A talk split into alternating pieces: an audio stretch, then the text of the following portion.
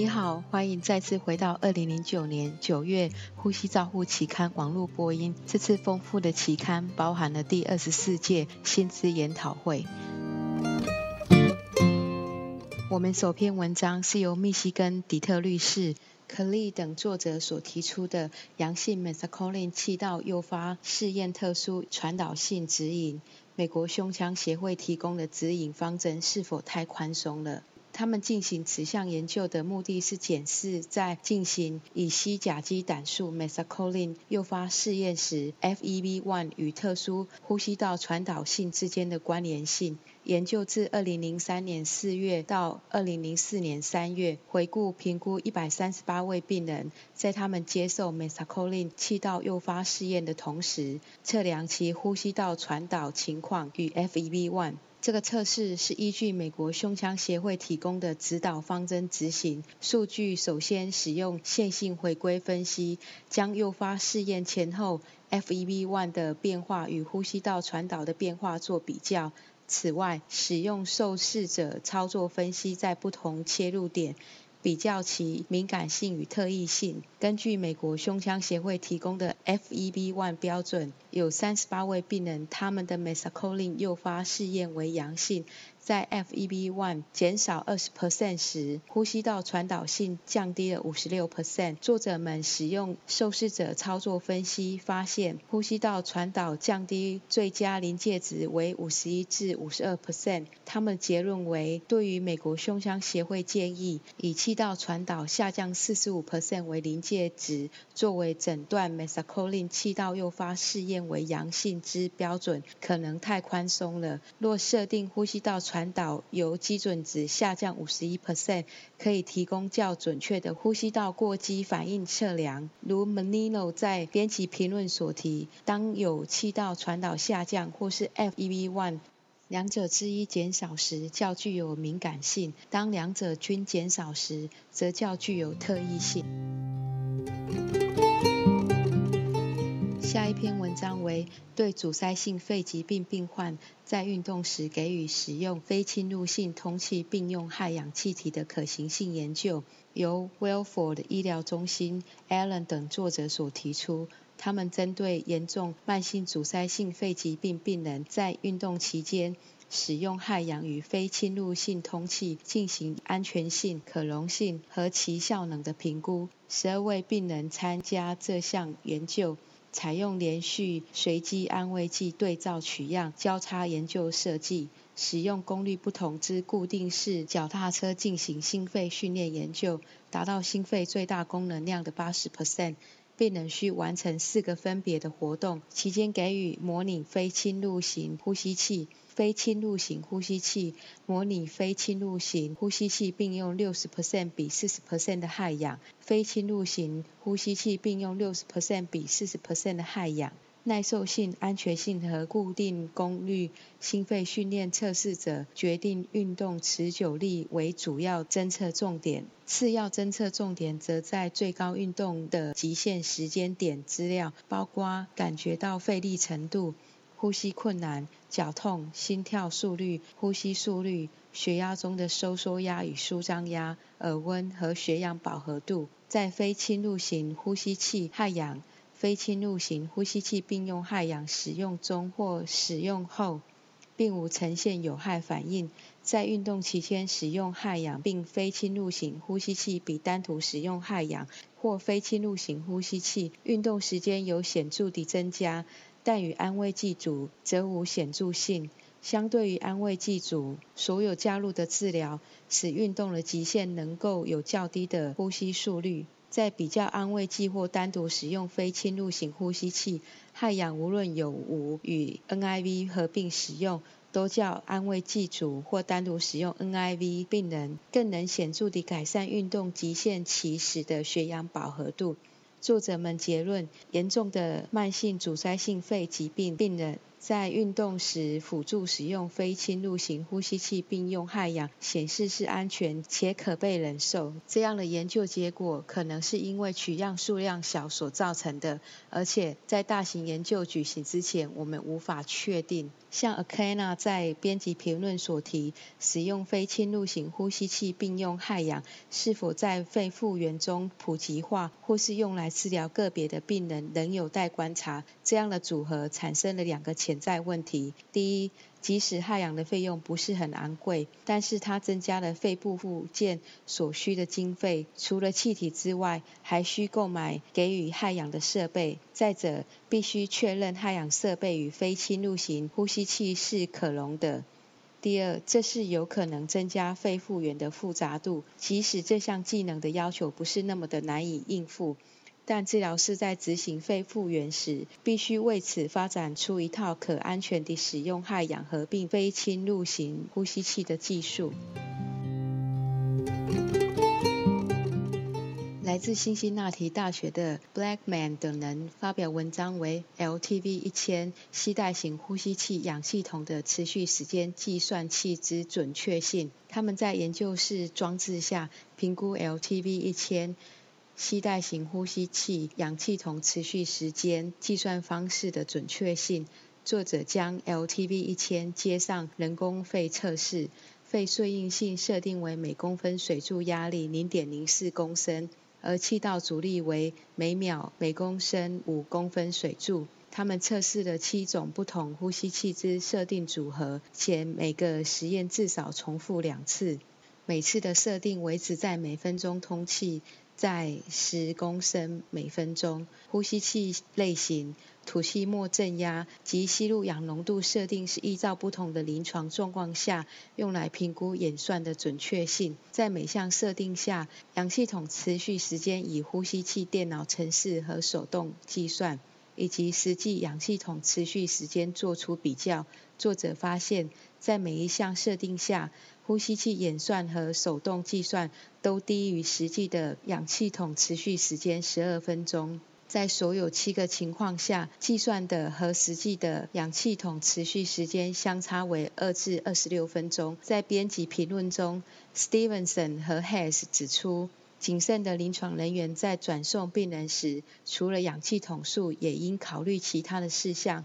首先，应当在实际运送之前，就先将患者装上运输型呼吸器做评估。第二，转送的原因和所需的时间应被考虑在内，因可能对病人呼吸模式产生潜在性的影响。最后，在估算可能需要的氧气筒数时，必须对可能的延迟预做准备。乔治亚州立大学的 Ari 发表文章为《连接学生与学系：呼吸账户学系资源和学生学籍保留之间的关系》。本研究讨论学生学籍保留和学系资源之间的关系。以便了解不同学系资源对于学生学习保留率影响的程度，以及如何预测。选择的对象是有教授自然科学的呼吸照护教育课程学士学位的学系。这项研究有六十三 percent 的回复率，且发现了学系资源和学籍保留率之间为显著的关联。财务和人力资源与学籍保留学生人数具有统计上显著的正向关系。平均每位学生分配到的财务资源占学籍保留率三十三 percent 的变异数，而人力资源则占十二 percent 的变异数。学系可利用财务资源是单纯最佳预测学系保留学生的方式。作者结论为，在每名学生身上花费较多钱。及较多的人力资源之呼吸照护教育学系，在平均学籍保留率有较高的表现。教育学者可能会对阿瑞这篇大学呼吸治疗学系资源和学生学籍保留之间的关系之研究感兴趣。这篇文章的重要性是因呼吸照护学系对保留学生学籍有责任，而且当专业面对治疗师人员缺少时，增加学生学籍保留率是必要的。荣幸的刊载曾于第二十四届薪资研讨会发表的文章。这些议题是在二零零八年于加州 Anaheim 的国际呼吸照护大会中提出。本次薪资研讨会的主题是新生儿呼吸照护。非常荣幸地，主席由 Peter Ballett 和 Stephen Dong 共同担任。首篇新生儿环境之氧气治疗一文由波士顿儿童医院的 Welsh 等人提出，将氧气用于治疗新生儿呼吸窘迫已超过一世纪之久。氧气治疗是以血氧饱和浓度测量值逐步调整，以改善或预防组织缺氧。每个人对于氧气治疗的反应极为不同，视其组织缺氧的病因与损伤程度而定。尽管治疗缺氧的目的在这类病患的氧气管理越趋复杂，氧气给予越久，越可发现其利与弊。新的氧气传递与监测方式已使结果改善。尽管具有大量经验，但关于新生儿氧气使用未解的问题依然存在。尽管如此，便对新生儿氧气在众多的治疗方式中仍属首选。氧气治疗也与新生儿的视网膜病变及慢性肺疾病有关，因此势必要先权衡利弊。至于新生儿的氧气使用等未解决问题，则将提供给《呼吸照护》期刊的读者一些研究机会。下一篇文章是由密西根大学的 Don 和 Dalton 发表。新生儿使用表面活性剂替代法，呼吸窘迫症候群之外，早产儿呼吸窘迫症候群的特点是表面活性剂的不足，因此表面活性剂替代疗法是一种挽救生命的治疗。补充外源性表面活性剂可以降低死亡率和。胸漏气，且这在已开发国家是一个标准的疗法。除了呼吸窘迫症候群之外，其他新生儿呼吸疾病的特点也因表面活性剂不足，可能导因为表面活性剂合成降低或失去活性。其中有两个疾病：胎便吸入症候群和肺支气管发育不良，也可能符合表面活性剂替代疗法。这篇文章讨论了表面活性剂治疗。呼吸窘迫症候群之外的用途，并检视截至目前为止的证据。The Blasi 提出一篇完整的回顾文章，经鼻持续气道正压与新生儿呼吸照护。经鼻持续正压 （CPAP） 作为一种持续有自发性呼吸伴随有肺疾病之新生儿的非侵袭性呼吸辅助，已将近四十年。因接踵而来对于机械性通气促成肺部发育抑制及慢性疾病的发展的报告，使得 CPAP 又重新受到瞩目，为一种支持新生儿有效的方法。动物及人体试验显示，相较于机械通气，CPAP 对于肺肺部造成的损伤较少。在使用 CPAP 期间采用的肺保护概念包括有自发性呼吸下使用持续扩张压、避免插管及正压充气。现今主要的研究议题焦点在在出生后是否应立即给予 CPAP 支持，或是新生儿在给予预防性表面张力束拔管之后给予。临床试验证实，CPAP 可减少插管及机械通气的需要。及表面张力剂的给予，但是相较于新型使用肺保护策略换气模式，CPAP 是否能减少慢性肺疾病和死亡率还不清楚。尽管这些成功的经验，但对于如何最佳的处理使用 CPAP 的病人却所知不多。同样也不清楚维持 CPAP 所使用的不同策略或设备是否在改善新生儿治疗结果中扮演角色。金比 CPAP 技术在最近十年已有演进。基础与临床试验已对这些设备造成之生理效应的差异做了评估。最终来说，临床人员察觉新生儿在接受 CPAP 时病理生理情况改变的能力，以及提供气道照护的品质，才可能是决定病人结果的最具影响力的因素。新生儿之机械通气应用容积或压力为目标。一文由当与布恩所撰写。过去四十年，机械通气已用于治疗新生儿呼吸衰竭，直到最近，机械通气是由时间周期、压力限制、间歇性强迫通气来完成。由于技术上的限制，先前尝试使用容积为目标通气，却大多无效。但随着微电脑处理器使用于医疗设备，使得临床人员可在此两种目标变数中择其一来治疗新生儿病患。这篇文章回顾了个别的原则及累积的证据。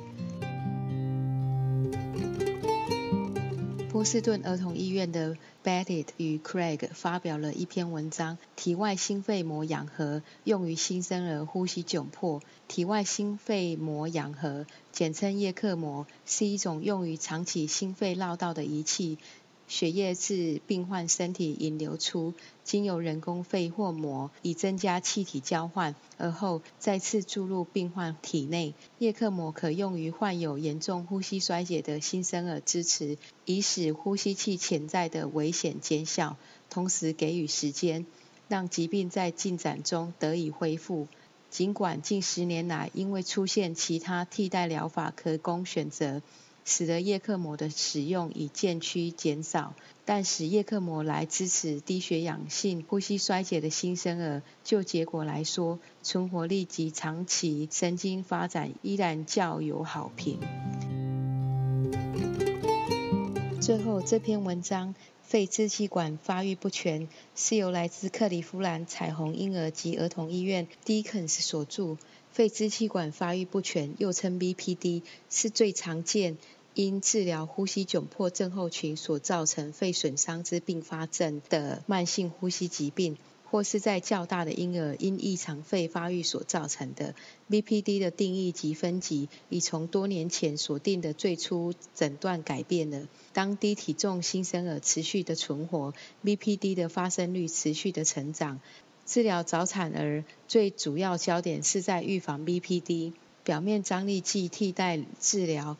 侵袭性及非侵袭性通气技术、开放性动脉导管的处置、持续氧气治疗管理、咖啡因、吸入性一氧化氮及产房常规的改变已被研究，来评估它们在疾病发展上的影响。